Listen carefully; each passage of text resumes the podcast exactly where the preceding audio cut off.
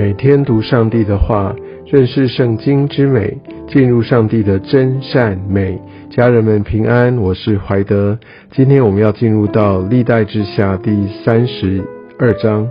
在这一章经文当中，我们可以看到，在西西家在治理犹大王国时候，是的，他有在呃属灵上面有一个极大的复兴，而上帝也让他呃越来越富强。但在这个时候，其实在他旁边的这些强大的敌国，他势力依然强盛。我们可以看到亚述王来攻打他，而在这个时候，其实北国呃以色列已经亡于亚述一段时间。但是在这个时候，亚述王来攻打，显然给呃西西家跟犹大国一个非常非常大的压力。而我们可以看到，呃，西西家他看见了这目前的一个局势，那他就呃跟他的将领们来开始商议。那他们有一个非常巧妙的一个呃计策，就是他们呃把这个水源哈透过地下水道来让城内有用，但是呃在城外的泉源就把它塞住，呃让这些攻打他们的敌军呃在攻打的过程当中，他们没有足够的水源可以来使用。所以在这边我们可以看到西西家他是一个非常有策略、非常有眼光，但更重要的是他是非常善于治理啊，来调度啊，所以他可以用透过许许多多的这些的建设，来有效的来为呃犹大国来建立屏障，但更重要的是，他知道真正的能够保护他们的其实是。耶和华他们的神，所以就像他在第七节、第八节来召集这些呃他的这些的百姓所说的，啊，就是说你们要刚强壮胆，好，不要因亚述王和跟随他的大军，呃，恐惧惊慌，因为与我们同在的比与他们同在的更大。他们相信我有神能够带领，啊，他们可以来打仗。而且在当时的文化背景当中，他们都认为一个政权、一个军队当中要赢啊，都是他们所信靠的呃为神。所以在这边，他也的宣告，也等同是来宣告上帝耶和华神是大过啊这些亚述、这些外邦军队他们所拜的神。所以我们可以看到，呃，他这样对百姓的喊话。第八节这边就说，百姓就靠犹大王西西家的话安然无惧了。所以我们就知道这个话语真的可以安慰人心，可以带来一个真实的一个盼望。当然我们知道，最终是上帝在动工。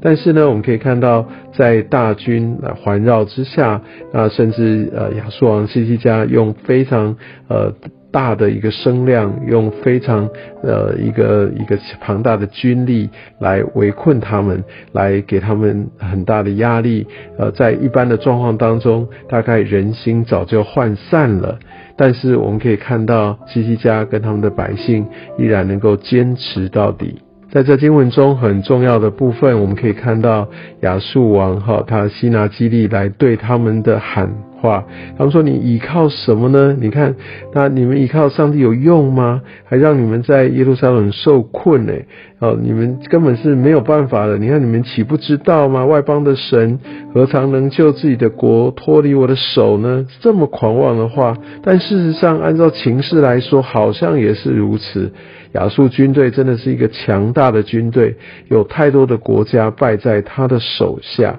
所以呢，当他们这样喊话的时候，他也跟他们说：“不要叫西西家，好跟你们喊话了，让你们误以为你们可以靠耶和华神来抵挡我们，这是不可能的。不要信他，因为没有一国一邦的神能救自己的民脱离我手和我列祖的手。所以这真的是一个非常呃立即的、非常呃有震撼力的一个恫吓。”其实我们的仇敌也常常透过这些感觉上好像很有道理，或者在形式上啊看起来确实如此的方式，用这样的谎言来蒙蔽我们，来来让我们好像就失去了抵抗的能力，就呃不知道该怎么办，甚至就放弃亚述他们也许真的误以为他们自己拜的神是赢过耶和华的神，因为他们过去真的有太多的战功，他们呃好像到哪里都可以打赢，所以他们可能也被自己蒙蔽了。但是呢，我们当我们的仇敌撒旦他对我们说出这样恫吓的时候，其实撒旦知道，如果神的百姓来到神的里面，如果神的百姓来寻求上帝，其实他自己一点胜算都没有。所以他所能做的，就是不断的用谎言来让神的百姓不会来到上帝的面前。但我们真的很感谢神，如果当我们选择来坚持住，我们选择来信靠神，当我们选择邀请他进入到我们的当中，我们有上帝的同在，真的没有任何其他的势力可以抵挡神。而这就发生在西西家跟犹大，在当时，神用一个非常非常奇迹式的方式，来让亚述军队自己溃败。在二十一节这边所说，耶和华就差遣一个使者哦，一个使者而已，就把呃所有大能的勇士和官长将帅尽都灭了。所以让这个亚述王他满面含羞的，他就啊赶快就逃回去。但是在这个时候，他又被亲生的儿子就被杀了。所以神在这边大大的动工，也让呃他的百姓犹大国经历到一个非常大的胜利，是一个戏剧性的一个翻转。但又过了相当一段时间，在那个时候，我想在。历代志并没有很清楚的一个叙述，但是我们在之前列王记的时候可以看到西西家的这个过程，他患了重病，几乎要死，但是他呼求上帝，上帝就在延长他十五年的寿命。但是就是在这个延长寿命的过程当中，他就犯了很大的罪啊，因为他心里骄傲，所以在二十五节这边所说的，那所以愤怒就临到他和犹大兵耶路撒冷。而在三十一节也是另外一个呼应，他就说，好像在讲到整个西西家王他做的事情都是呃上帝眼中看为正的事情，那上帝如何的轻抚给他，但是呢，唯有一件事，就是当巴比伦王差遣使者来见西西家的时候，呃，来好像慰问他，来访问他，那西西家他就。呃，真的很骄傲。那这边特别讲到，在这件事，神离开他，要试验他。其实神离开他，有些时候我们会字面读起来是神离开他，他有些时候神是让这件事情发生，其实是往往是人离开神。他自己就陷入自己的骄傲当中，自己去做决定，没有来寻求上帝，或者他觉得在当时巴比伦还不算是一个呃很大的国家，很强盛的国家，他万万没想到以后其实犹大呃王国会被巴比伦所灭，而在这个时候，他就敞开一切的府库来炫耀自己的财富，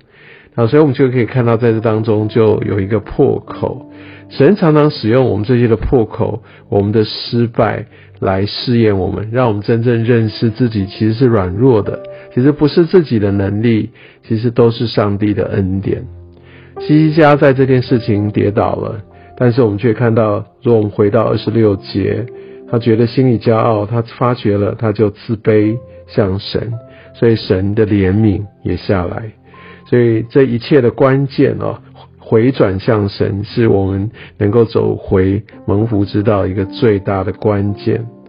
那我想，这个回转跟这个真正可以蒙福的关键，总在于我们明白，我们也确实的要回到上帝的面前，我们学习要敬畏上帝。所以，我想从西基家他的成功跟他的失败，让我们也可以有一个很深的提醒，也清楚明白，当我们愿意来按着神的心意，也因为我们敬畏他，那我们紧紧的来静心遵行，来走在他为我们预备的道路上。我们的这生命是会何等的丰富蒙福，但是当我们选择用自己的方式，因为着自己的骄傲，特别在我们最高峰的时候，也是最危险的时候，我们的骄傲真的会带来祸患。但我们要学习在后面，西西家他赶快回转，赶快自卑向神。真的求神也透过西西家他的一生，他的经历，也来光照你我前面的道路。愿上帝祝福你。